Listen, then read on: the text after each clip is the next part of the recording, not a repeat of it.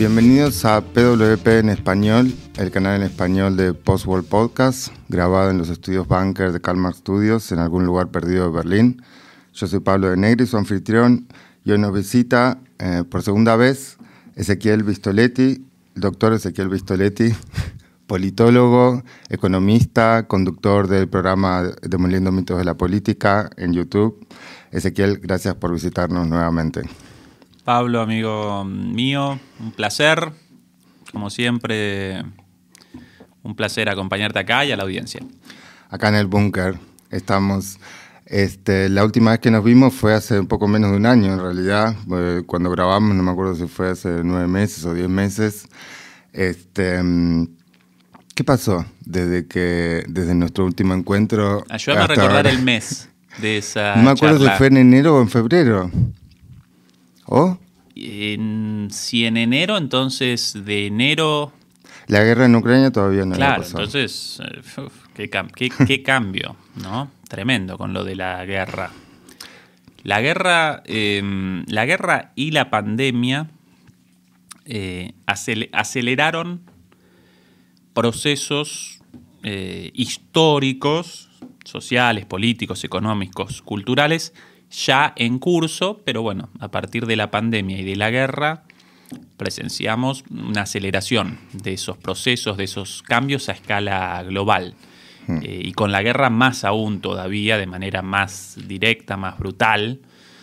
Con lo cual, sí, así a simple vista, de enero de este año para acá, a la hmm. vista van a aparecer un montón de cambios, pero quizás para alguien con el ojo un poquito más entrenado, muchos de esos cambios ya de alguna manera, como una semillita, ya había comenzado la germinación de la semillita, solo que ahora, claro, ahora aparecieron, eh, apareció el tallito, las Ni siquiera hablamos de ese tema la última vez, hablamos más cuestiones generales y sobre todo la perspectiva entre Latinoamérica y Europa, viceversa. Este, y vos personalmente, eh, eh, ¿qué cambió en tu vida? Yo sé que estás mm, más enfocado también en tema de tu canal de YouTube. Bueno, yo con, sí, ahora mucho más, eh, más eh, ligado a mi canal de YouTube, con mucho más, más trabajo ahí, después cuestiones personales como la paternidad, en mi caso, una de las cosas más hermosas. Importante cambio. importantísimo y además una de las cosas más... Eh, además de las cosas más hermosas, más profundas, hmm. vividas hasta, hasta ahora, un cambio de perspectiva hmm. Eh, enorme, una cosa sabida de alguna manera, prevista, mm. pero una vez vivida... Te cambió la perspectiva de todo, como dice. De todo, de todo, por sobre todo las cosas de uno mismo, ¿no? Mm. No solo del mundo, sino de, uno mismo, del amor, mm. de, la conexión con otro ser, de, tu rol en el mundo, de de todas esas cosas eh, ya ni siquiera mucho más allá de la política, la economía, la, cultura, las cosas profundas de uno, como el mm. sentido de la vida, ¿no? Sí. Eh, sí, sí, sin dudas. Sin dudas, y todo mm. eso acompañado por una carga de trabajo y un cansancio cotidiano terrible, pero a la vez hermoso. ¿no? es que cambie una cosa por otra, se sumó a todo lo demás. Exactamente. Porque yo me imagino, digamos, la perspectiva del mundo de un eh, analista geopolítico eh, debe ser particular cuando en la relación con eh, el consumo de información, de noticias, de mm, la perspectiva sobre la sociedad, el día a día, em, el mundo, el, rol en el mundo y demás. ¿Cómo le cambia la vida a un analista en geopolítica em, pensar el mundo con la paternidad, por ejemplo? Em, por un lado, eh, eh, te, ayuda, te ayuda a determinar eh, o, a la diferenciación de lo más importante de lo menos importante, mm. también de la responsabilidad de uno mm. en el mundo y sobre otra persona. y, por otro lado, también, a pesar de que podría realizar un análisis pesimista de, la situación y de la evolución eh, del mundo desde mm. entonces, desde enero o febrero incluso, si la, guerra comenzó el 24, comenzó hmm. el ataque de Rusia a Ucrania. Hmm. Así que en febrero difícilmente, no recuerdo exactamente la fecha de la entrevista, pero difícilmente la hayamos realizado. Después de ese 24, de la charla esa antes, seguramente. Bueno, a pesar de lo terrible, eh, y genera, en mi caso, la paternidad eh, genera una luz de esperanza y, quizás la, certeza de que a pesar de todas las cosas terribles en el mundo, del, mm. valor de, la vida y de, cuán hermosa la oportunidad de estar vivo y del amor y de todas esas cosas. Mm. Voy, a parecer super cursi pues, en relación a, este tema, pero bueno, eso genera en mm. parte la, paternidad, ¿no?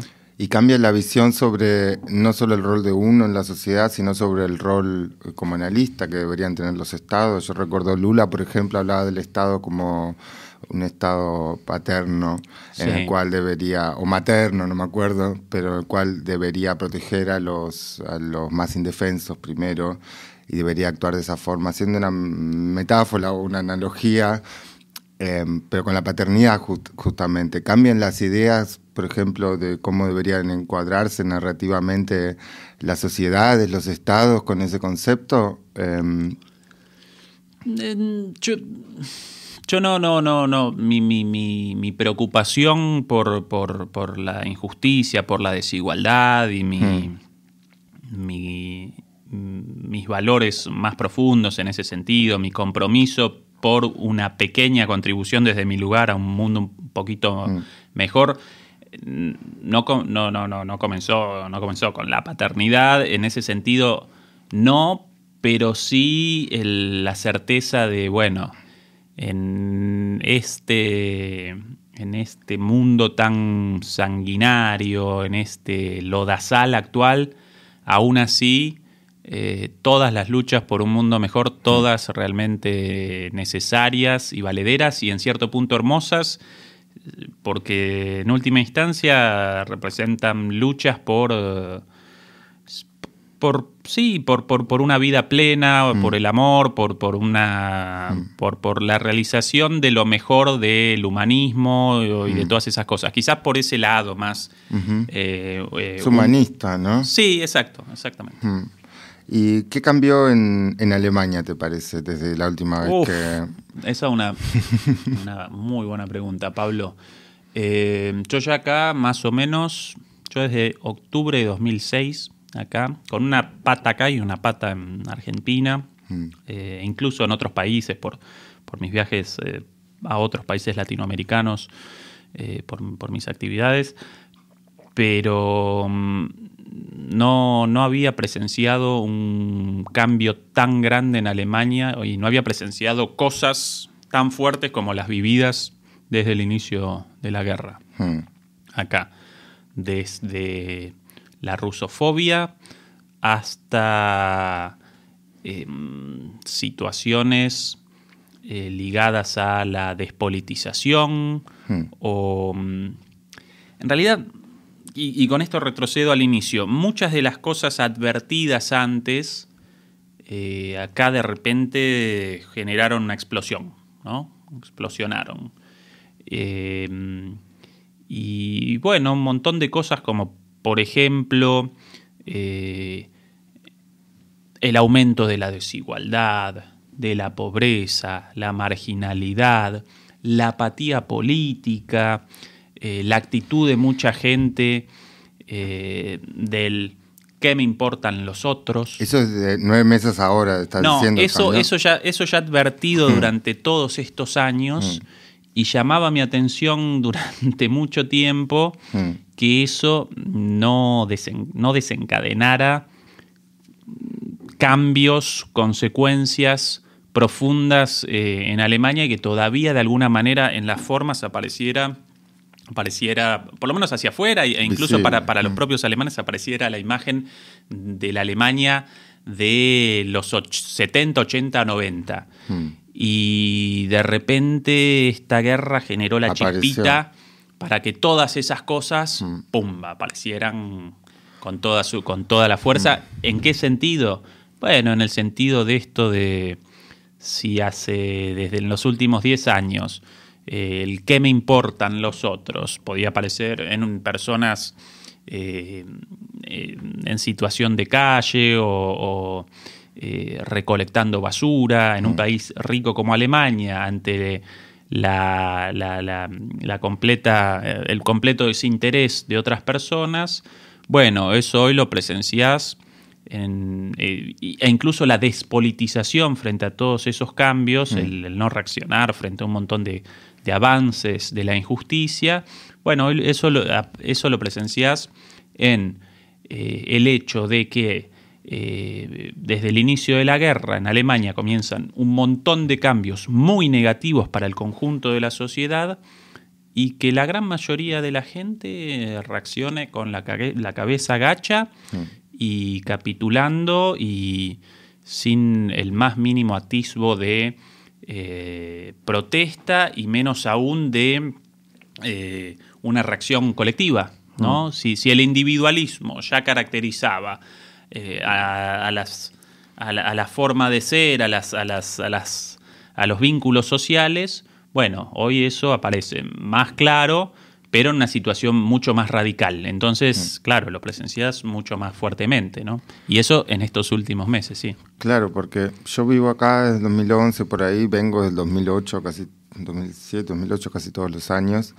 Em, eh, esa Alemania, la Alemania despolitizada en el sentido de, em, de desnacionalizar, de no ser tan nacionalista, por ejemplo, en los encuentros en las Copas Mundiales de Fútbol y demás, que no se usaba usar la bandera alemana como un signo de de algún tipo de, reflexión con respecto a la historia, qué sé yo, el orgullo por el desarme o la mínima, el mínimo presupuesto con respecto al desarrollo armamentista, el presupuesto nacional en Alemania. Entonces eran cosas de la nueva Alemania que enorgullecían al ser alemán hasta donde yo sabía. ¿Qué pasó eh, de repente? Bueno, hay otro cambio, hay interesante, otro, otro cambio. Em, yo primero como estudiante de posgrado acá, yo comencé, comencé mi carrera universitaria, bueno, realicé mi licenciatura en ciencia política en la hmm. Universidad de Buenos Aires, pero después comencé con una beca, comencé una maestría acá, después el doctorado. Y bueno, ya desde ese entonces, como estudiante y participando en actividades de, em, sí, estudiantiles, políticas, yo ya en esos años 2000, ya desde 2010 en adelante, hmm. presenciaba en los partidos políticos, en, las organizaciones estudiantiles y, en, las juventudes de los partidos políticos progresistas del centro hmm. hacia la izquierda, un cambio de discurso hmm.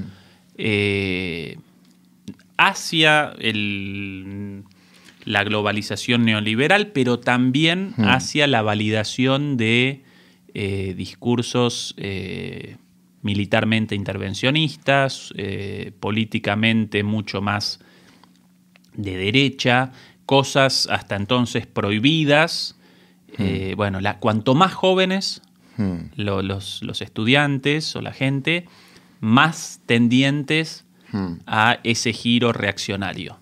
Y claro, bueno, hoy eso hace 10 años, eh, y estudiantes hace 10 años, esos estudiantes 10 eh, años después, bueno, convertidos en ministros eh, o en figuras decisorias. Y bueno, por eso Alemania abandona de la noche a la mañana una línea política mm, de neutralidad, hmm. de, no, de no intervencionismo, hmm. y cada vez con más desemboso sin, con, apatía de la mm. sociedad en su conjunto, no, no por un clamor popular para eh, un cambio en la política, sino que la política aparece como una esfera completamente aislada de la vida de, corriente del común de las personas. Y así comienza mm, este giro, para mí trágico, en el cual eh, Alemania desaprovecha un capital político muy, muy importante construido desde la posguerra en adelante, de no intervencionismo. Al menos simbólico era muy importante. Sí, de pacifismo, eh, de, de, una alternativa al guerrerismo, Bueno, de la noche a la mañana, chau, como si nada, y curiosamente, además una línea política mantenida por todo, una política de Estado mantenida por todos los, los, gobiernos. Eh, por retroceder solamente hasta Kohl, el, presidente de la reunificación alemana, bueno, Kohl, eh, Schröder y Merkel, todos con la misma línea política de, en la medida de lo posible, acercamiento hacia el este. De conciliación, de, reparación. Exactamente, y de no intervencionismo. Hmm. Y si bien ya con, con Schröder y con los los aliados del gobierno de Schröder, Schröder socialdemócrata, mm. pero con un gobierno en alianza con los verdes, mm. y precisamente Joschka Fischer, el ministro de Relaciones Exteriores de los verdes durante el gobierno de Schröder. Mm. Él acomete la política de intervención inicial de Alemania en asuntos eh, externos con la, participación de Alemania en el bombardeo de la OTAN eh, a Serbia en ese momento. Algo, bueno, Alemania no participó directamente con el eh, eh, ataque, sino con una participación indirecta de algunos aviones alemanes fijando blancos para que otros aviones de la OTAN realizaran el bombardeo. Después, más adelante, ya sí, en Kosovo. Pero por ahí, por, hasta entonces, cositas, la de Serbia, lo de Serbia con mandato de la ONU, así que, bueno, mm. hasta, ese, hasta ahí más o menos aceptable, lo de Kosovo ya no. Y ahora directamente la venta y el envío de armas a un país en guerra y bueno, el acompañamiento de la política de Estados Unidos hasta hace poco mm. De patrocinio abierto de la guerra. Para mí ahora presenciamos el inicio de una cuarta fase en la cual Estados Unidos ya por primera vez en el cálculo entre costos y beneficios de, apoyo a la guerra comienza a determinar que ya no, ya no va queriendo más esta guerra. Eh, entonces, bueno, hmm. podríamos a partir de ahora comenzar a presenciar una desescalada paulatina de este conflicto.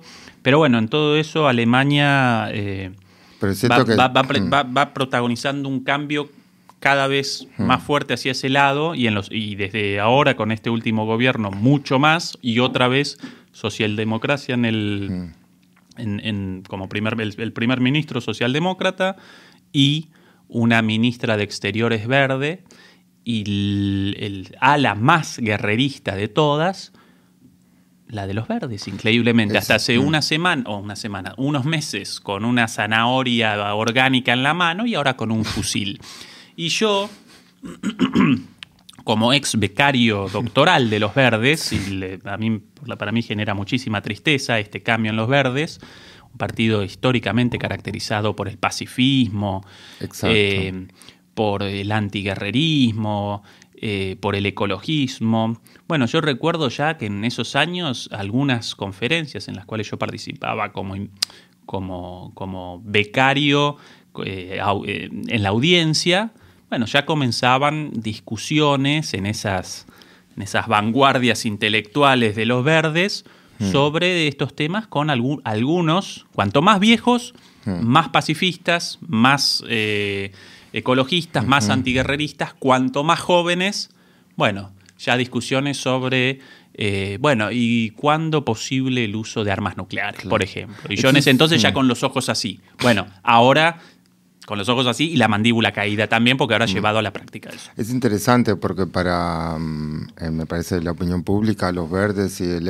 eh, la socialdemocracia. La, socialdemocracia está en la izquierda de la CDU y sin embargo, según esta eh, observación que vos estás haciendo, al final em, esta conjunción entre los verdes y la socialdemocracia venían hace tiempo empujando algo que mm, desde mi perspectiva está a la derecha de lo que por lo menos Merkel estuvo haciendo con eh, la CDU. Sin dudas, hoy día en el presente la democracia cristiana, la CDU, el Partido Conservador, mm. también acompaña esta línea de enfrentamiento abierto eh, militar contra Rusia, pero sí que, claro, esta línea actual de todo el espectro político, excepto de la extrema derecha y de la izquierda, pero con una representación escasa, eh, bueno, colisiona, colisiona, con la línea histórica anterior impulsada por todos los partidos mm.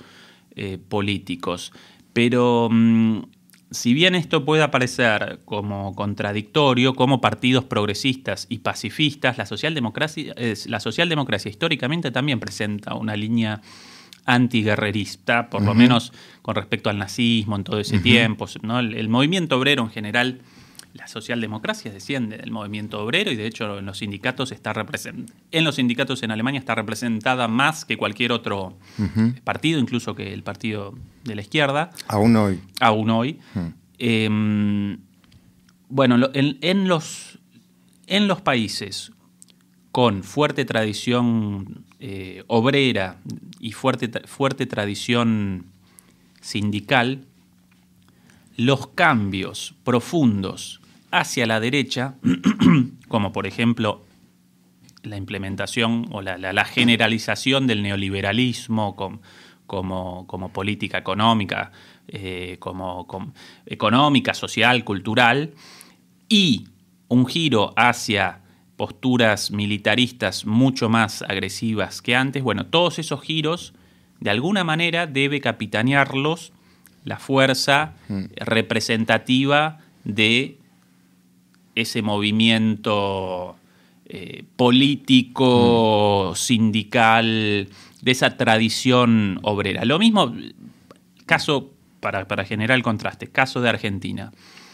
¿Quién claro, bueno, el neoliberalismo comienza con la última dictadura, mm. pero económicamente por lo menos. Sí, de acuerdo, el primer, el primer golpazo, bien. Martínez pero, pero, pero la, la consolidación, ¿quién la realiza? El menemismo el partido peronista bajo Menem. Era la época también. No hubiera podido. Eh, era la época de aliarse a, nivel global con ese. De acuerdo, pero en países con fuerzas políticas, con tradición obrera, sindical, de izquierda, popular, los cambios profundos hacia las derechas deben necesariamente ser materializados por mm. esas fuerzas. Lo mismo en, eh, Inglaterra. Ahora recuerdo, esto el otro día justo respondí algo parecido. Recuerdo en la respuesta de Margaret Thatcher a una pregunta ya después de su, de su gobierno, eh, la pregunta por su mayor éxito. ¿Cuál su, mejor, su mayor éxito, señora Margaret Thatcher, ya después de su, de su gobernatura? Eh, bueno, mi mayor. ¿qué, respondió Margaret Thatcher? El laborismo británico. La adopción de las políticas neoliberales, impulsadas inicialmente por ella como primera ministra conservadora en Inglaterra, luego adoptadas hmm. por el laborismo británico y llevadas a hmm. cabo por Blair, para ella representó la victoria y naturalmente un país con tradición obrera como Inglaterra debía realizar estos cambios con los partidos populares, por llamarlos de hmm. alguna manera, a la cabeza. Lo mismo el neoliberalismo en Argentina con el menomismo y lo mismo en Alemania, el neoliberalismo con Schröder, pero ahora también este mm. giro guerrerista llevado adelante mm. por un gobierno, entre comillas, de izquierda, eh, de, socialdemócrata. Porque Margaret Thatcher representa, eh, digamos, um, eh, un gobierno autoritario de derecha, que mm, nosotros en ese momento teníamos la dictadura militar, donde esa... Em, construcción simbólica de poder en el sentido de poder defender las fronteras, eh, yendo a una guerra, los gobiernos autoritarios de derecha se benefician mucho em, de eso. Eh, y esa retórica para muchos había quedado en el pasado, por lo menos en algunos países centrales de Europa. Este, y muchos estarán sorprendidos, me parece, como yo, eh, vos decís que son las generaciones más eh, grandes de algunos partidos las que mantienen la tradición eh, eh, contra la guerra, y de hecho se vio algunos de ellos, es verdad, que la mayoría son los más viejos, cuando em, recién apenas comenzó la guerra contra la invasión de Ucrania. Em, acá pero estaban desperdigados dentro de, un discurso mayor que no los integraba a los grupos antiguerra acá, por más de que representen los orígenes de, esos movimientos. Em, ¿Qué pasó? Que de repente en Alemania no es lo más políticamente correcto hablar en contra de la guerra y que solo se puede hablar de cuántas armas se manda y, no se habla de diplomacia, y no se habla de historia, y no se habla de acuerdos, no se habla eh, de nada que pueda servir como para comprender una historia compleja, digamos. Eh, tampoco en los medios, digo, eh, yo como ciudadano intento buscarlo, intento comprender y hay muy poco o nada de ese tipo de información o de ese tipo de de debate. Pareciera estar llevado a un discurso como en esas épocas, como en los 70, em, de exacerbación del, militarismo y que solo se trate de una cuestión cuantitativa del militarismo y que no haya otra alternativa, digamos. Em, en Alemania pareciera como que este, en este tiempo se dio ese, ese cambio eh, radical, donde las voces eh, contra la guerra no está más dentro del espectro de lo políticamente correcto. Sí, así de sencillo. Y, esto genera situaciones verdaderamente horribles, como el hecho de que eh, entre las pocas protestas hasta entonces, la gran mayoría de ellas las realiza, las protestas en contra de la guerra, la gran mayoría de ellas las realiza la extrema derecha, lo cual genera una situación trágica, eh, porque si un ciudadano quiere eh, participar o, participar en una protesta en, rechazo del aumento de precios, solo para, para, de alguna manera concretizar esto, eh, yo hace un tiempo presentaba un video en mi canal en el cual eh, sencillamente desde el supermercado presentaba el precio de la leche. Hoy el precio de la leche es un año, 70% de aumento prácticamente. De la leche, Pablo, la leche. Mm. Del, Argentina. sí, este, la, inflación ahora más o menos mm. ya camino al 15 anual, mm. pero claro, eso como un promedio, pero los alimentos muchísimo más y los alimentos, y, en particular los alimentos esenciales. El otro día, bueno, casi yo iba a realizar otro video parecido con el precio del papel higiénico.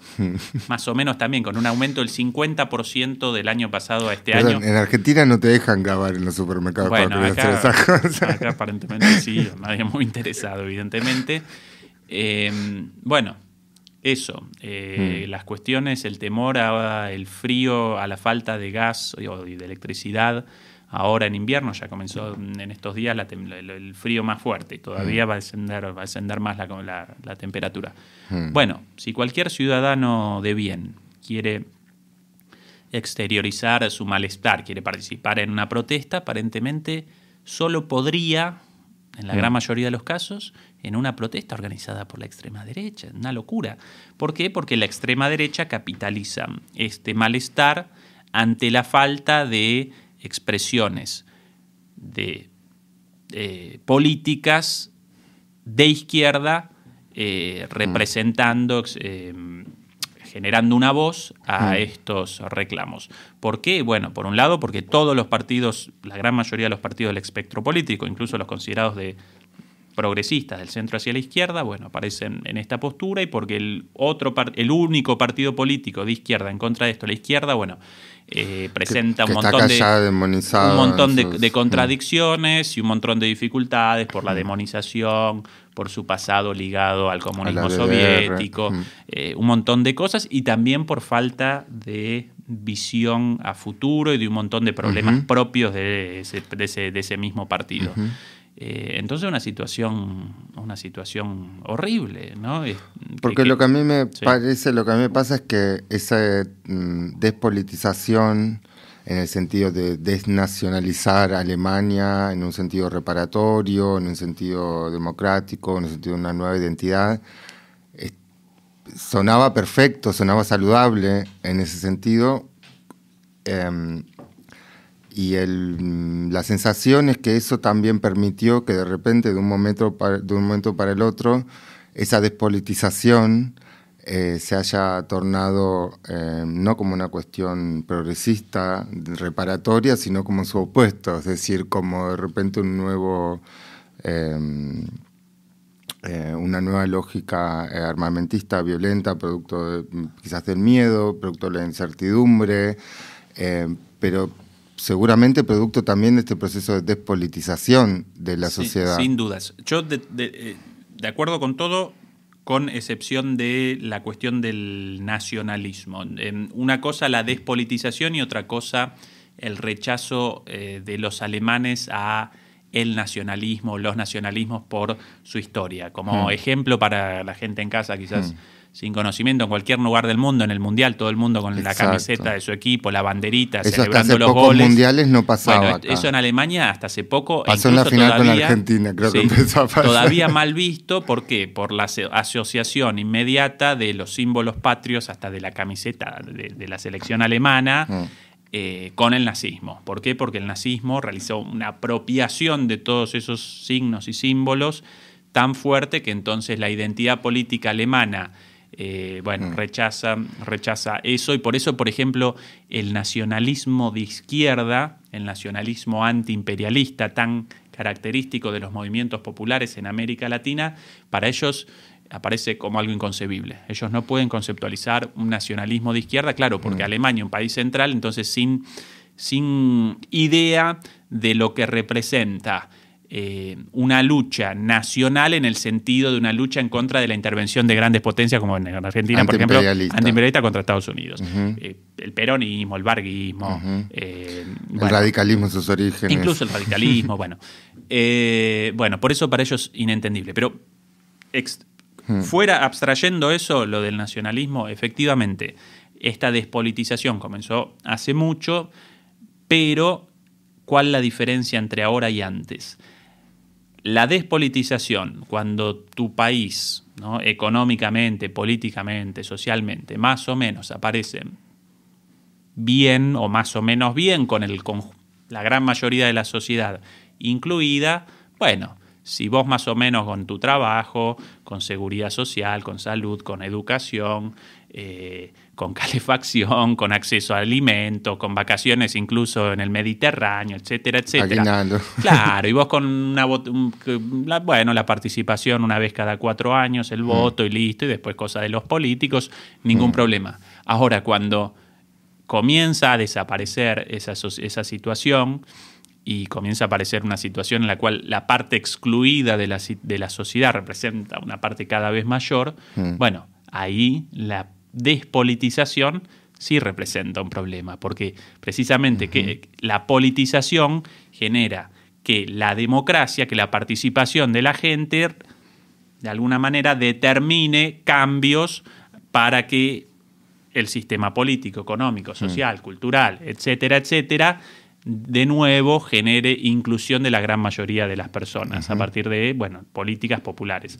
Bueno, cuando careces de eso en un, en un proceso de, marginalización de la, de, la, gran mayoría de la sociedad, entonces ahí apareces frente a un problema. Y cuando careces de esa politización en, un, en, un, en una situación de, eh, de una escalada bélica, peor todavía porque eh, ahí puede aparecer la posibilidad de, una guerra directa.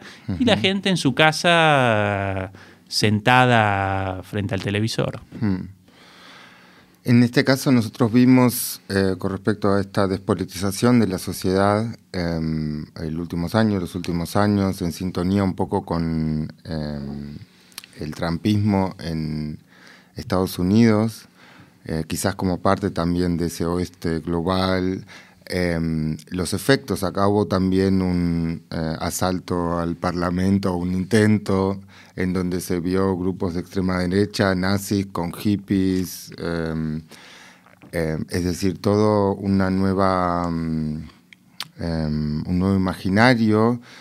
Eh, una nueva visión del mundo, un Weltanschauung, como se diría en alemán. Cosmología, perdón, cosmovisión. sí, cosmovisión, pero es como ya separado disendido de, escindido de eh, la relación em, o la parte dentro de una parte mayor que tiene que ver con la sociedad, con un Estado que organiza la, mm, eh, la no creencia ya en ese Estado organizador. Y el miedo es que ese es el caldo de cultivo justamente para una derechización de las sociedades, eh, por más de que haya sido el culmine de un, proceso justamente de em, quizás acá la americanización de la sociedad, es decir, lo que se oponía simbólicamente al nazismo desde la Segunda Guerra y demás. Em, y sin embargo, para muchos da la sensación que se vuelven a renacer espectros em, de un pasado del siglo XX que se creía ya superado. Sí, em, quizás eh, los, dos, los dos fenómenos presenten un origen común. Tanto la apatía de la gente de a pie, la apatía política de la gente de a pie, y eh, el surgimiento eh, de grupos de loquitos. Eh, ¿Cuál es el origen común? El vaciamiento de la democracia, mm. la generalización de una lo que llaman una, subjetiva, una subjetividad individualista. Nuestras sociedades generan personas cada vez más centradas en sí mismos, cada vez más individualistas. ¿sí? Y, personas con la idea de que cualquier salvación o cualquier eh, respuesta ante los problemas de nuestro tiempo, nuestros mm. problemas individuales, bueno, cualquier respuesta aparece en lo individual y no en una construcción colectiva si vos con... ¿Cuál, la imagen, la, idea de más vendida como salvación? Y que vos, mejor que el resto, que vos eh, por tu brillantez, entre comillas, eh, generes muchísima riqueza, entonces que cualquier problema del común de la sociedad o del común mm. de la gente, bueno, para vos aparezca bien lejitos, ¿no? Esa es la imagen vendida.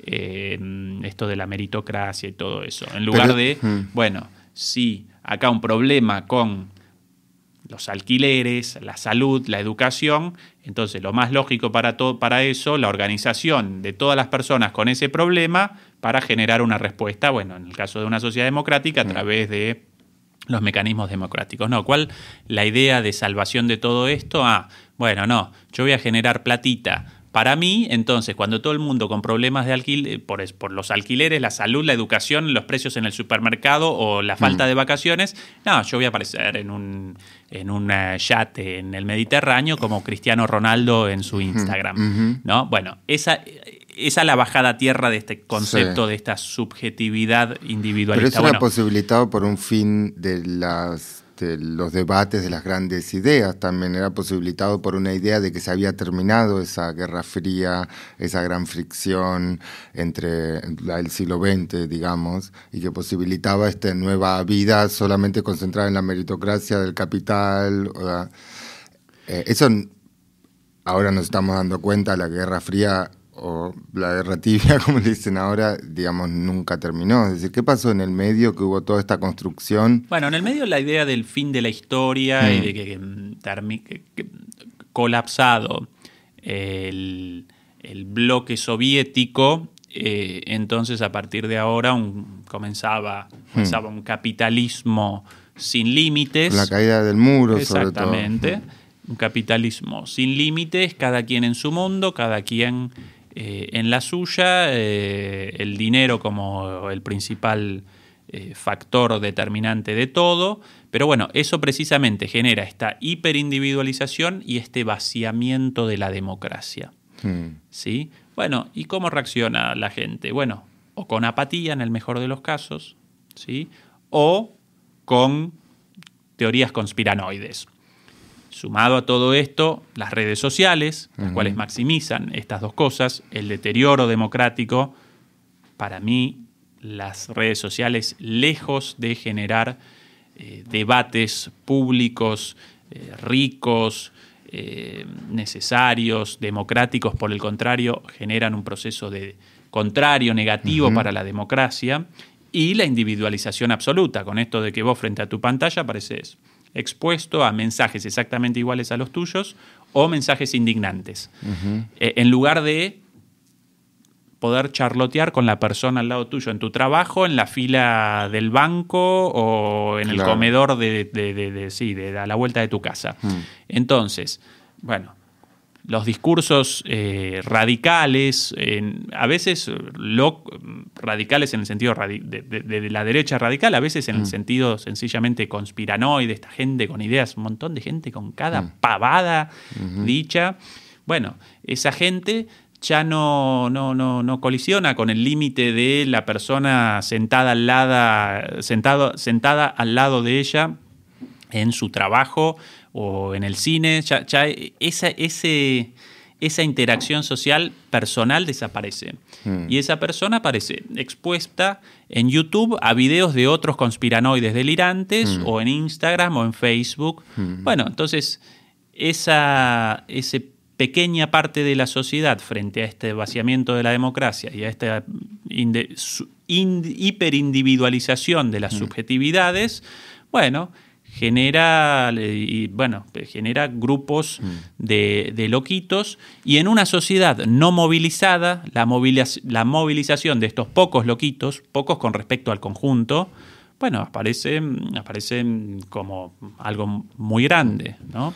Con el tema de las conspiraciones, hay una frase de Edward Snowden em, eh, muy llamativa para mí, muy clarificante, que dice que las teorías conspiranoides o la necesidad de creer teorías conspiranoides eh, parte de un origen desde no poder o no querer ver que la conspiración real eh, pasa a simple vista. Tiene que ver con los acuerdos entre estados, tiene que ver con las injusticias en las organizaciones económicas, tiene que ver con a quién se le compra el gas o en qué términos. Em, y que hay una necesidad de preferir creer teorías conspiranoides eh, loquitas, eh, porque la realidad en sí se hace como un sublime categórico kantiano, se hace demasiado grande, demasiado compleja para poder mirarla directamente. Sí, completamente de acuerdo. ¿Y cuáles las posibles salidas a, ese, a ese problema? Por un lado, la creación de este, estos cerebros del mal de las teorías conspiranoides, o por el otro lado, el enfrentamiento del último contra el anteúltimo.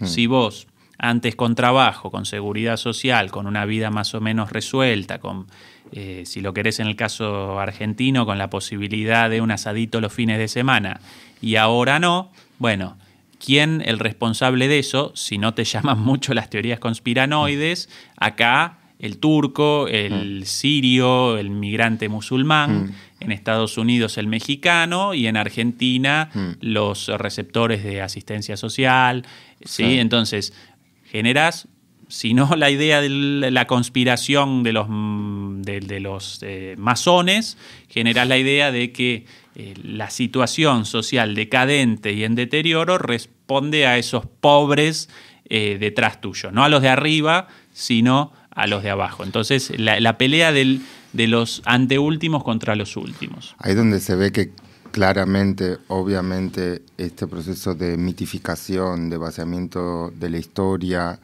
de eh, enloquecimiento o confundimiento de la población a nivel de las ideas, juega claramente, de mi perspectiva, siempre a una construcción de poder de derechas, para decirlo de alguna manera. No es casualidad que está probado eh, los que hacen troll centers y orientan con fake news a través de redes sociales a la población para ganar elecciones, como se hizo en Estados Unidos, se hizo en Brasil, se hizo en Argentina, con Bolsonaro, con Bacri, Trump, acá la AFD, está aprobado, pagaron a las mismas empresas que hacen campañas de medios con fake news para orientar a la población y justamente provocar ese miedo y provocar esa necesidad de creer necesitar creer esta idea única, ¿no? que es un rasgo claramente fascista.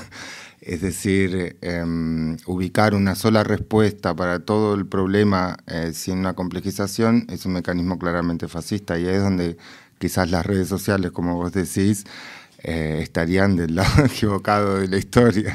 Sí, eh, pero sí, completamente de acuerdo. Ahora, ahí aparece, un desafío para la fuerzas eh, populares, mm. progresistas, porque las redes sociales no van a desaparecer. Como mm. tampoco cuando apareció la radio, tampoco desapareció la radio, cuando apareció la televisión, tampoco desapareció la televisión. Entonces, ¿cuál es el desafío de las fuerzas políticas populares, progresistas, eh, em, feministas, Hmm. eh, eh, antirracistas, bueno, Anti- cual- cual- cual- el, el- el conjunto de fuerzas progresivas en la historia, Hmm. bueno, poder responder a los desafíos de nuestro tiempo muy difíciles en el marco de las condiciones existentes, entre otras las de las redes sociales y las de redes sociales cada vez más estupidizantes, Eh, de Facebook a TikTok, pasando en el medio por Instagram, eh, el contenido, el formato de los mensajes, ¿sí? si antes eh, podías en Facebook generar un texto, Leer un párrafo, aunque claro, sea. un párrafo, en, en Instagram ya solo una foto con un textito. Claro. Y en, TikTok ahora directamente un video de 5 Ya es un segundos. gimmick, ya es una mueca. Exactamente. Mm. Bueno, sí, qué desafío eh, generar mm, pensamiento crítico con videos de 5 segundos. Difícil, cierto. Pero bueno, algunos, eh, por lo menos, eh, no, no, no, quiero, no quiero aparecer presuntuoso con esto, pero yo por lo menos desde mi, desde mi pequeño lugar, yo realizo un esfuerzo por, dentro de lo posible, en, en- en- en mi canal, generar una pequeña contribución al pensamiento crítico desde un formato como el de los videos en YouTube, ¿no? Y, y para mi sorpresa, eh, eh, cuando uno genera... ¿Cuál, cuál la idea generalizada? Eh, la gente quiere basura, ¿no? La televisión basura, en YouTube basura, en todos lados contenidos, eh, bueno, eh, Netflix, eh, cada vez más programas de estos de Bling, de los super ricos, ¿no? Come El cerebros. uno- aspiracionismo también. Claro, de- destructores de cualquier forma de pensamiento crítico. Eh, y culos, ¿no? Recuerdo el concepto de la culocracia. de Feynman, ¿no? Es estos eh, superculos u- ultra ideologizados, ¿no? Porque generan eh, la, la- la- la- la- la sensación en el, en- en el receptor del mensaje de, uy, qué desastre mi vida, yo acá un pobretón, yo sin una mujer con las tetas enormes con siliconas o un hombre todo musculoso, entonces yo acá un perdedor, eh, ellos los verdaderos ganadores, estas estas imágenes en, en- en las pantallas. Eh, bueno, ¿y cuál la única solución para esto? La, salida individual y el odio hacia los, hacia los de abajo e incluso hacia sí mismo, ¿no? Esa es la, la culocracia eh, de Feynman. Bueno, pero para, para mi sor- grata sorpresa, esta idea de no, la gente quiere contenidos basura. Cuando vos generás algo más o menos bueno, una gran cantidad de gente responde tremendamente bien, eh, queriendo más, eh, acompañando, con, con muy buenas ideas. Eh, un montón de gente aparece hambrienta de, de, de incentivos a- a- al pensamiento, a la reflexión, a la acción, a, a- sí, a, a un- a una vida pública un poco más rica, más democrática que la basura de, de Instagram cotidiano. ¿no? Es decir, que es un mandato construido que la población quiere estupidizarse. ¿Y a quién le sirve que la, que la población se estupidice? Desde mi perspectiva, a los movimientos de derecha, es decir, a la derechización de la sociedad. Feynman también hablaba de que para que una sociedad acepte ir a la guerra, es decir, acepte morir por un símbolo, por una idea, tiene que primero ser eh, eh, estar eh, enloquecida y muerta de miedo. Y cómo enloqueces y atemorizás, hablando de terrorismo de Estado también, ¿no? Aterrorizás a una población para que acepte racionalmente ir a la guerra o ir a morir. Y evidentemente ahí se dirimen un montón de estos eh, elementos que lamentablemente hoy estamos otra vez viendo como dinámicos. Eh, hasta hace unos años yo me acuerdo que se hablaba en Inglaterra, tenían problemas para que los chicos quieran alistarse en el ejército y para querer ir a la guerra y desarrollaban técnicas marketineras para poder impulsarlos a... eh, porque racionalmente, em, eh, para una persona, digamos, contemporánea, eh, no, no tendría que hacer sentido eh, ir a una guerra o ir a morir. Em, sin embargo, hoy estamos viendo un desplazamiento de esas placas nuevamente, de esas lógicas que parecían ya sedimentadas, que parecían tranquilizadas, que parecían eh, acomodadas y un poco em, pacificadas. Ya no es así. Y eso fue uno de los grandes cambios, me parece a mí, por lo menos como ciudadano que vive en la Unión Europea o en Alemania, acelerado desde lo que pasó este último año, digamos. Sí, em, quizás yo por desconocimiento de la mm. cotidianidad del alemán de a pie, mm. o yo, yo, no presencio un fervor bélico en el común de la mm. gente en la calle. Sí en la dirigencia política y en los medios de comunicación. El discurso oficial, digamos. Es en la, en la opinión publicada, distinta de, la opinión pública.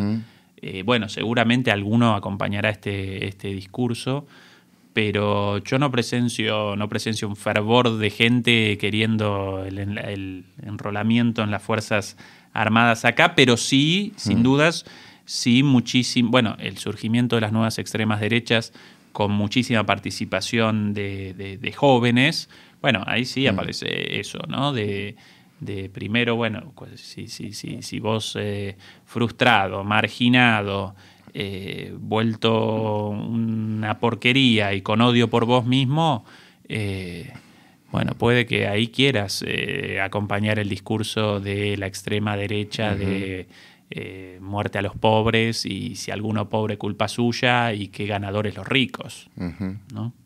Y volviendo a lo que decías de la construcción de un individualismo, hablamos que hubo un proceso en la construcción de em, la subjetividad alemana que tenía que ver con una cuestión reparatoria desde la historia de lo que pasó en la posguerra, en la Guerra Fría y demás, y eso como finalmente una construcción de este sistema, sistema post neoliberal, eh, ya post, después de eh, lo, que llama, lo que se llamó el fin de la historia, el fin de la lucha de las grandes ideologías, y de la liberación de eso. Podemos eh, estar de acuerdo que, además de la despolitización, otro de los factores es ese individualismo.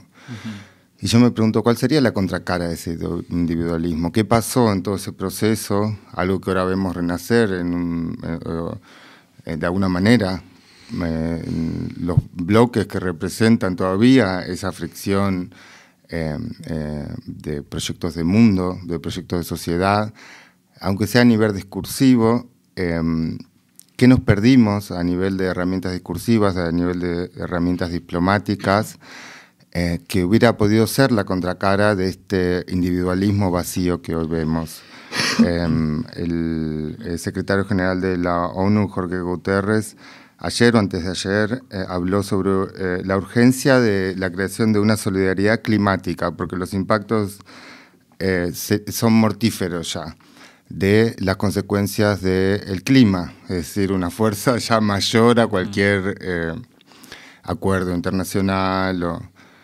y a mí me hizo pensar en la palabra solidaridad en la ONU, creo que no se mencionó muchas veces, y la última vez que, eh, o una vez importante que eh, a mí eh, me quedó grabada fue una participación del Che Guevara en la ONU en 64, si no me equivoco, donde habla justamente del concepto de solidaridad. De hecho, en esta participación recomienda y pone como un fin último de, eso, de los procesos que se estaban viviendo, un desarme total a nivel mundial y un acuerdo en partes iguales de ese desarme.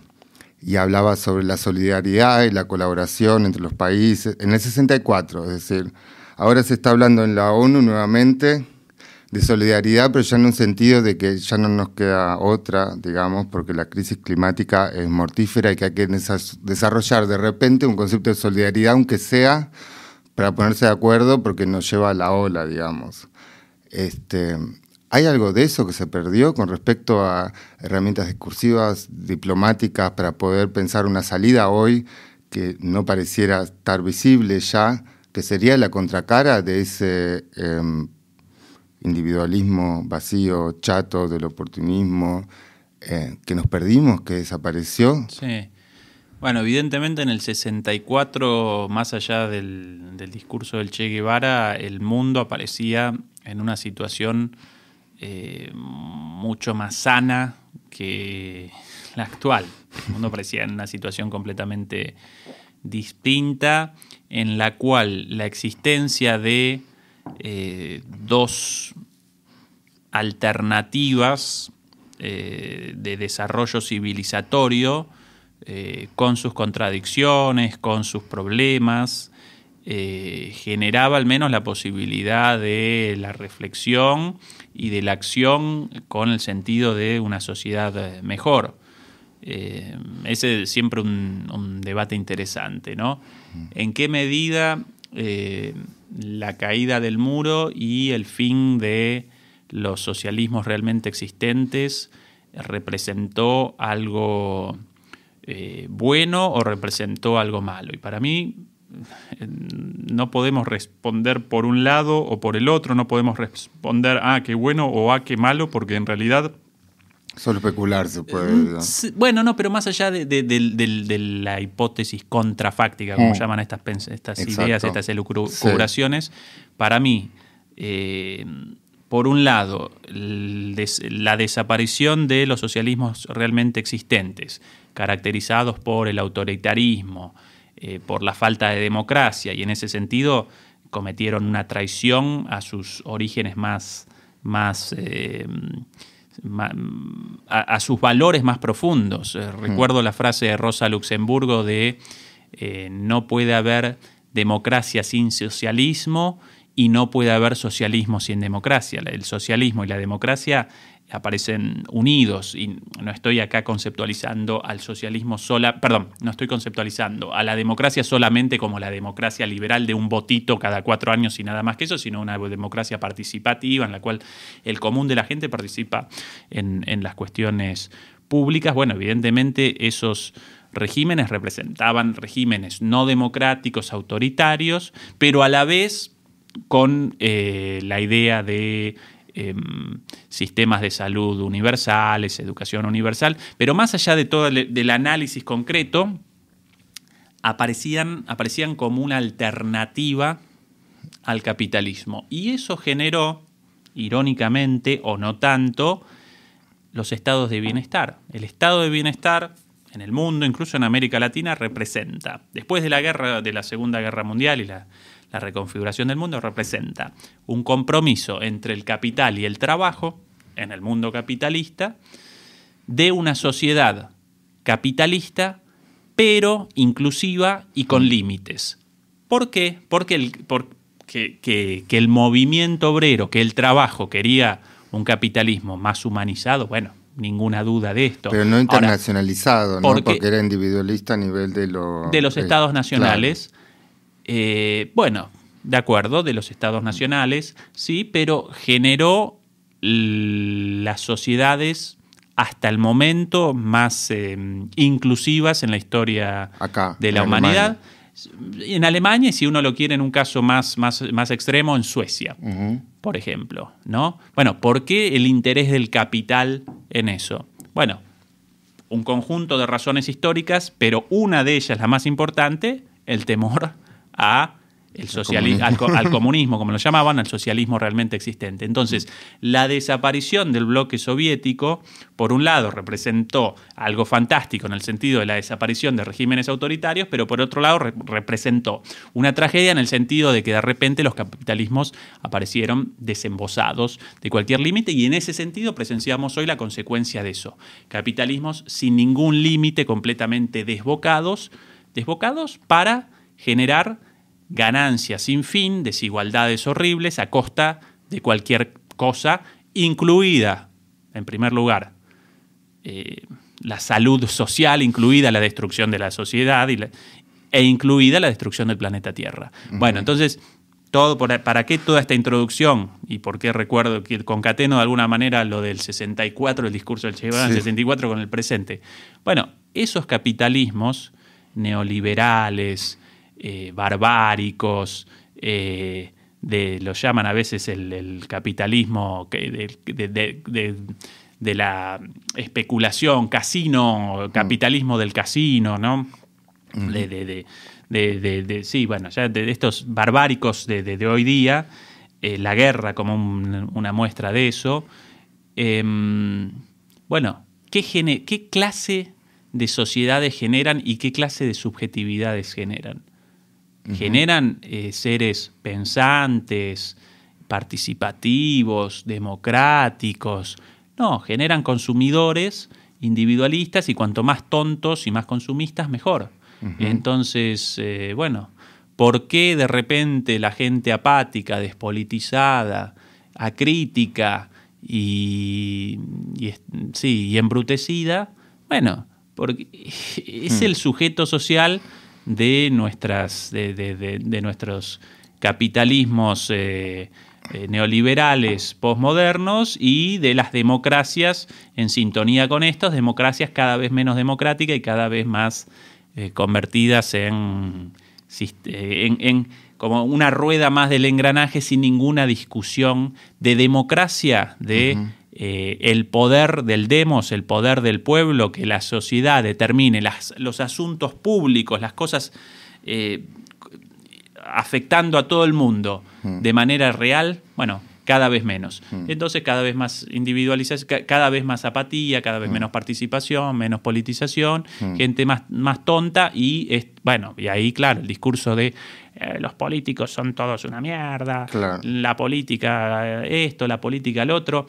Y claro, de ninguna manera realizaría una defensa de eh, políticos corruptos o de mm. políticos idiotas, todo lo contrario. Mm. Eh, pero yo realizo esa crítica desde un llamado a más democracia, mm. no a menos democracia, porque cuanto menos democracia, cuanto más retrocede el Estado democrático, más aparece el mercado. Y en el mercado, ¿quién determina el mercado? Vos, yo, con nuestros eh, mediocres ingresos, no, lo determinan unos pocos mm. con, eh, en, ámbitos en los cuales nosotros no participamos, mm. unos pocos grandes y cada vez menos mm. eh, decisores, los, los varones más ricos del mundo.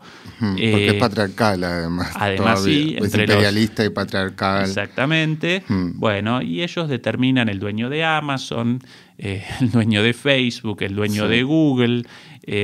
bueno, el dueño de las petroleras, de la industria armamentística, esos pocos tipos hmm. determinan todo y después, bueno, sí, presenciamos un juego eh, de, ficciones eh, democráticas. Y no quiero hmm. con esto parecer como eh, antidemocracia, sino precisamente realizar una crítica desde el llamado a más democracia, o hacia una democracia radicalizada en la cual todos participemos y que esa democracia no solo determine las cuestiones del semáforo de acá en la esquina, sino también, por ejemplo, nuestras economías.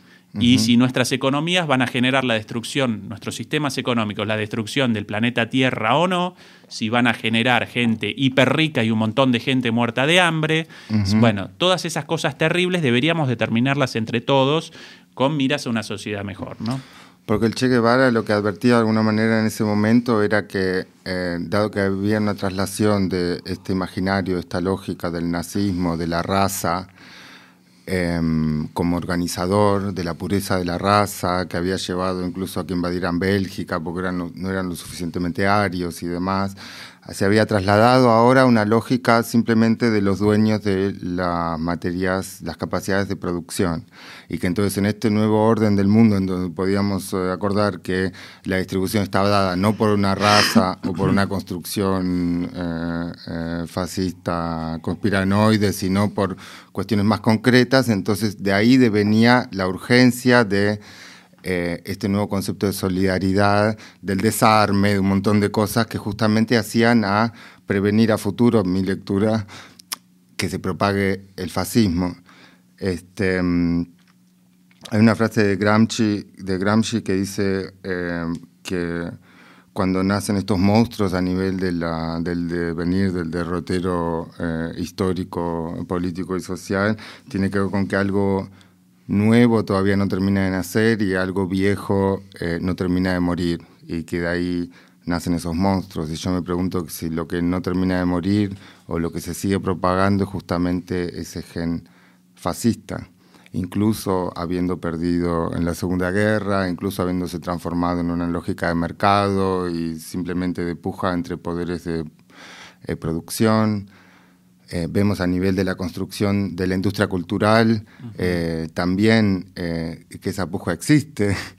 Este, mm, ¿Cómo lo ves vos eso? puedo responder para dos lugares distintos, mm. para el lado de las ideas del Che o para el lado de mm. eh, la situación actual en cuanto a, la construcción de las ideas. ¿Para qué lado me querés, Pablo? Eh, ¿Para, qué la pregunta? A mí me interesa eh, en qué devino todo, es decir, en qué estado estamos. O sea, mi presuposición, que los monstruos que se siguieron propagando, los fantasmas, mi miedo justamente es que haya sido, como dijo Adorno, Adorno eh, de la Escuela de Sociología de Frankfurt, em, emigrado, exiliado en, eh, Hollywood, con el único trabajo que tenía de corregir los textos, de, em, los guiones de, de las películas de Hollywood, eh, corrigiendo las películas de ficción de Hollywood, lo que la maquinaria de la, de la industria cultural de Hollywood estaba produciendo, Adorno dijo, el nazismo ganó. Y eso me hace pensar que de la nueva organización cultural, de esta nueva organización de la dominación de las de la, mm, mecánicas de producción, ha hecho que parte esencial de la lógica eh, fascista eh, se haya, haya sobrevivido, digamos, hasta hoy. No, en ese punto en particular no participo de la visión de Adorno, al menos mm. no, no, no de esa manera, porque eh, los eh, el, fascismo tradicional, los, las ideologías autoritarias realizan la opresión, la dominación a partir de la fuerza, mm. a partir de lo represivo. ¿sí?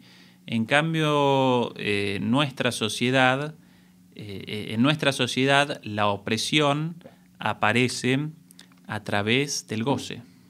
Sí, no, no, puedo responder muy por encima de esto porque yo carezco del conocimiento teórico propio para esto. Esto algo mucho más de la psicología social. La próxima semana vamos a realizar en mi canal una charla con Jorge Alemán. Él podría responder esto mucho mejor que yo como psicoanalista, lacaniano. Pero em, nadie te para que la gente aparezca embobada todo el día frente a la pantallita, la gente y yo también, ¿eh? no, no, no, no quiero acá no, generar claro, nadie está exento, nadie exento, sí, la sensación de, un análisis desde el Olimpo, sino uno mismo, mm. eh, quizás con un, poquitito más de, herramientas mm. eh, analíticas para la crítica de estas prácticas, pero mm. nada más que eso.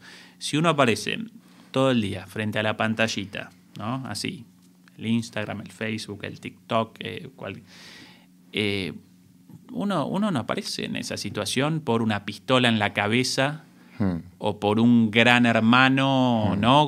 como en la película, este, como en la novela esta 1984, hmm.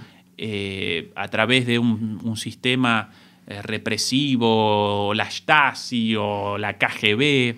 No, sino porque eso aparentemente genera satisfacción y qué lindo ese, ese shot de dopamina, ¿no? Ese, ese, ese golpe de, ay, bueno, cuántos likes en mi publicación.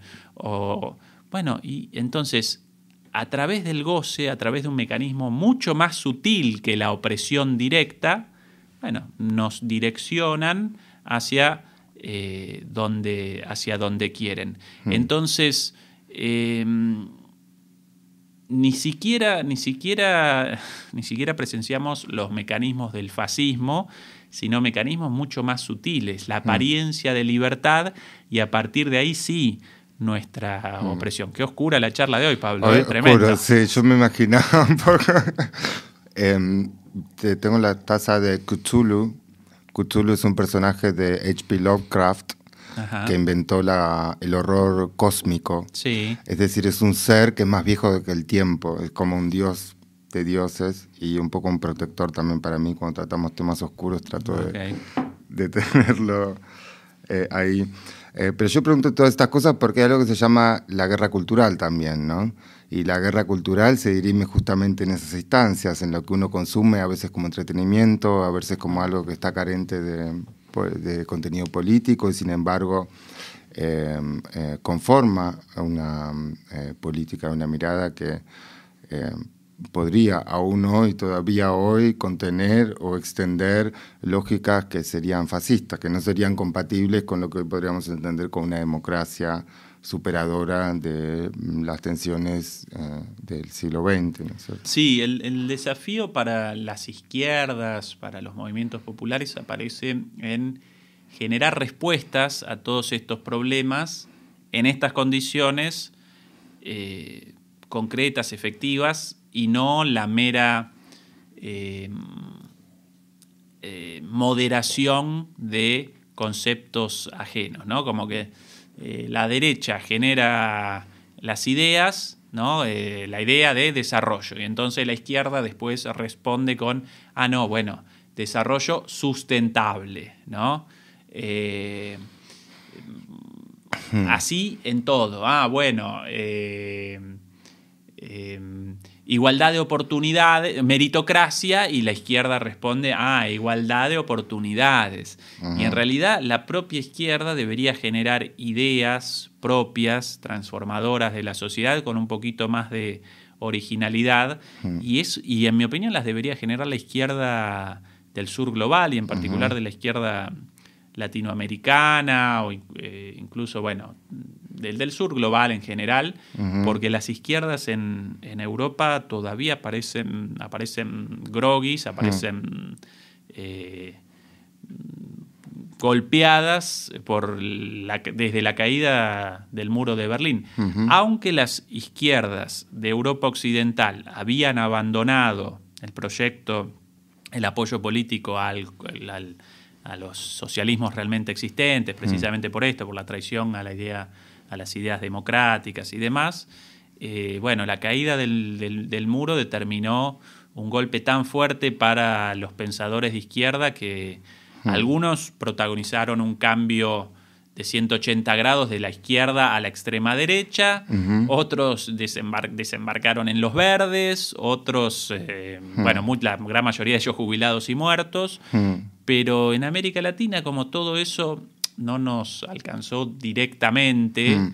más allá de las pavadas dichas por eh, tantos youtubers y comunicadores de que el comunismo, bueno, ley el primero de ellos, todo el tiempo hablando sobre el socialismo y el comunismo en Argentina, por favor.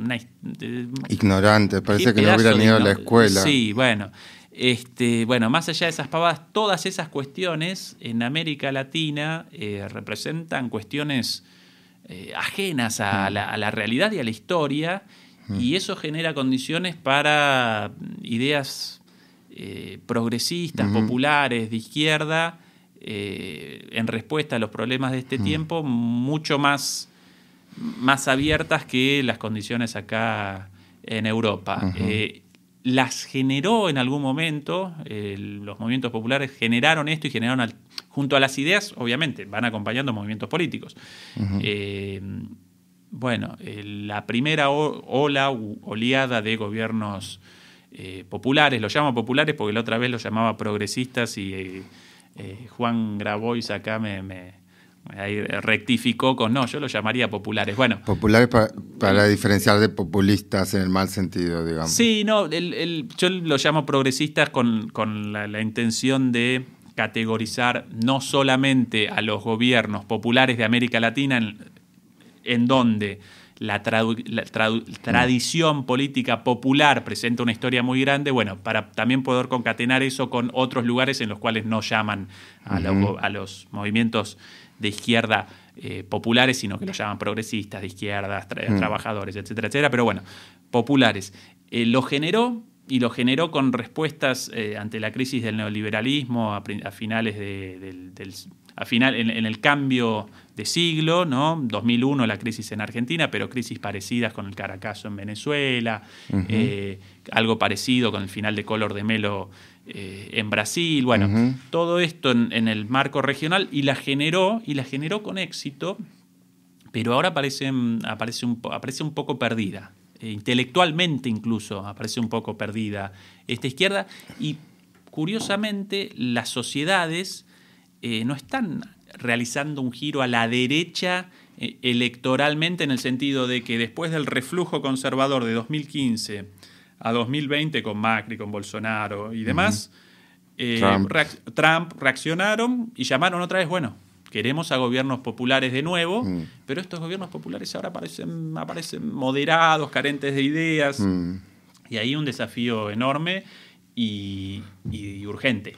Claro, porque eso que yo me preguntaba con respecto a la cita de Gramsci, si lo que no termina de morir es el fascismo y lo que no termina de nacer es realmente una lógica social, progresista, eh, esos fantasmas eh, Sartre haciendo la eh, introducción al libro de Franz Fanon, Los Condenados de la Tierra, un argelino que habla sobre la historia de la, del colonialismo, el concepto de esclavos coloniales y toda la construcción a partir de eso. Sartre, como francés, en la introducción de ese libro les habla a los europeos como responsables de una construcción y su antagónico, y dice que Europa se forma a sí misma creando fantasmas y monstruos. Yo me pregunto si esa mm, eh, deuda, si eso que no termina de nacer, si esos monstruos tienen que ver justamente con esta desigualdad en el planteamiento de las cosas, con esta em, permanencia por la lógica capitalista neoliberal em, de la lógica del despojo. El Che Guevara en esta participación eh, justamente eh, dice una frase con respecto a la guerra y a cómo terminar con esa filosofía de la guerra, y dice, cese la filosofía del despojo y cesará la filosofía de la guerra.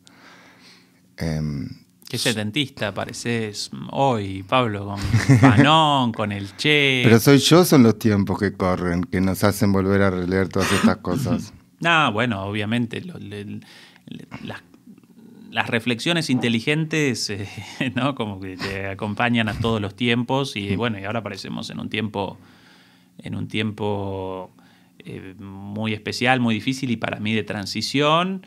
Eh, bueno, y, ahora yo, yo en, este tiempo yo realizo una interpretación más parecida o una equiparación entre este tiempo y la crisis eh, anterior, la crisis de los años 20, ¿no? justo 100 años más o mm, menos, eh, mucho más que a las crisis de, del, del, mayo francés o de, finales de los 60, ¿no? Eh, em, en, ese momento las luchas en el marco del estado de bienestar, por lo menos en Occidente, y con la alteridad no capitalista en, los regímenes soviéticos, en el, en el este, en el segundo mundo, bueno, ahí aparecían discusiones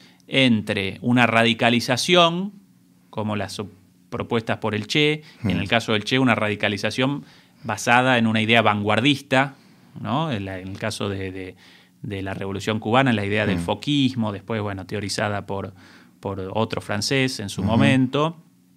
Eh, pero bueno, o un giro hacia la radicalización vanguardista de, esta situación o un giro hacia la derecha. ¿Cuál es el resultado final? Pues, no solo en América Latina, sino en el mundo, al final un giro a la derecha.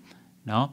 Eh, pero nosotros no aparecemos en esa situación, nos aparecemos en la situación de un estado de bienestar asediado por proyectos eh, vanguardistas, eh, maximalistas por izquierda y por proyectos conservadores y a la postre neoliberales mm. por derecha, sino que aparecemos en un mundo neoliberal en, en crisis, en transformación y por lo menos en Occidente eh, esa transformación sí recuerda un poco esta frase de Gramsci, mm. de lo viejo muriendo y lo nuevo aún no naciendo, mm. Eh, en el sentido de que esa, esa, crisis, así como podría generar un cambio hacia una sociedad mejor, mm. también podría generar una crisis hacia una sociedad peor, muchísimo más autoritaria, con el surgimiento de las extremas derechas y la llegada al poder en, bueno, en Estados Unidos, en Brasil, en Italia, eh, cada vez más cerca en Francia, eh, candidatos, bueno, en Chile, recuerdo ahora que también Casa que alcanzó la segunda vuelta, eh, el macrismo en Argentina, bueno, por un lado aparece mi ley, pero también el propio macrismo ya eh, realizó una apropiación de ese discurso de extrema derecha. Mi ley ya es la deshistorización absoluta de cualquier tipo de, análisis para mí, porque habla de cosas que no tienen ningún tipo de anclaje eh, real en la historia o en la academia. Son cosas sensacionalistas, eso es una, una eh, dinámica de la derecha siempre. Sí, pero generó un corrimiento de los debates hacia la derecha y generó un mm. corrimiento de las fuerzas de derecha con llegada, más, con masividad, con el, PRO básicamente, eh, que hoy, bueno, cuanto no, no pueden siquiera abandonar ese discurso cada vez más a la derecha porque inmediatamente mm. eh, una parte del electorado los rechaza. Y, bueno, y eso representa, representa un peligro enorme. Mm. Eh, ya no solo por una cuestión de política económica, sino para la vida democrática, para la civilidad. Bueno, no por nada un atentado eh, contra Cristina. Eh, no, no, no, no, no, no lo generó un loquito de la noche a la mañana, sino un contexto social eh, de crecimiento de estas ideas, de estas visiones, promovido por los medios de comunicación, impulsado por figuras políticas. Y bueno, y esa es la situación actual. Entonces, para mí mucho más parecida a la situación actual a la de los años 20 que a la de los años eh, de finales de los 60. De todo mi marco teórico, de los estructuralistas, Claro, claro. Ojalá nosotros ahora. El mayo francés. Eh. Sí, o el cordobazo en Argentina, o, ojalá nosotros en esa situación.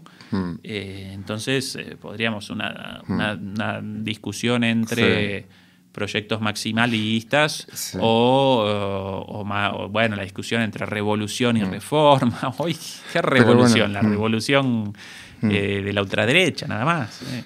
En este momento, por lo menos si lo ves en la Argentina, solo esa revolución parecía posible, pero eh, para cerrar y tratar de no cerrar en una nota tan dark, y porque me gusta soñar, eh, ¿Cuál sería entonces, dado que ya estamos en una sociedad militarizada, del establishment eh, militar, industrial, em, eh, dado que, siguiendo la lógica de que una carrera armamentista y un sistema armamentista que produce y se beneficia de ese comercio va a producir tarde o temprano una guerra, ¿cómo se hace entonces para evitar o salir de esa lógica? Sí, yo em, comenzaría con una distinción entre eh, Europa y Estados Unidos, o entre, incluso entre el norte global y el sur global. Eh, militarizado aparece eh, Estados Unidos, ahora Europa, Rusia, incluso China.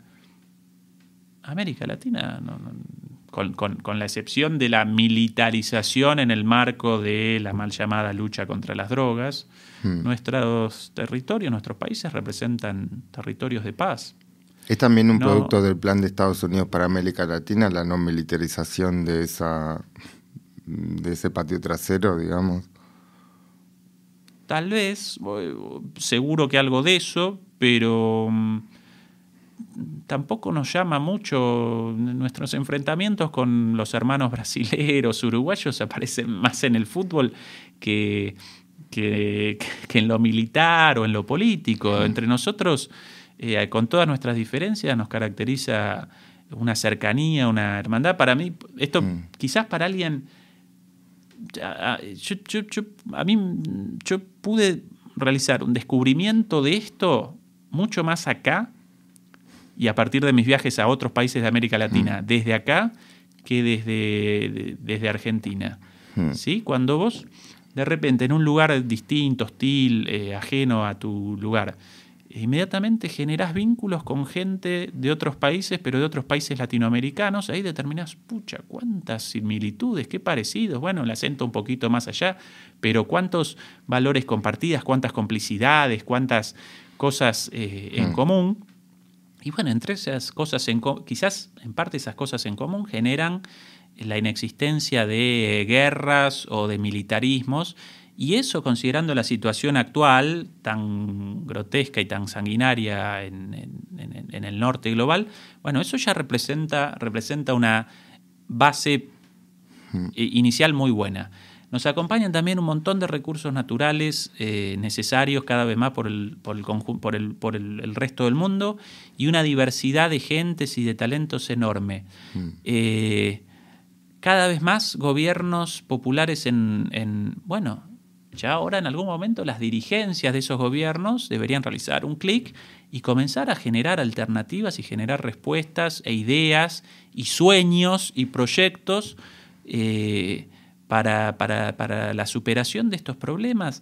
Em, no, no, no, no, no, no estoy llamando a, tareas imposibles, sino un poquito de imaginación y un poquito de coraje, hmm. quizás por ahí la cuestión, un poquito de coraje para un primer pasito. Y ese primer pasito genera la posibilidad de otro segundo pasito.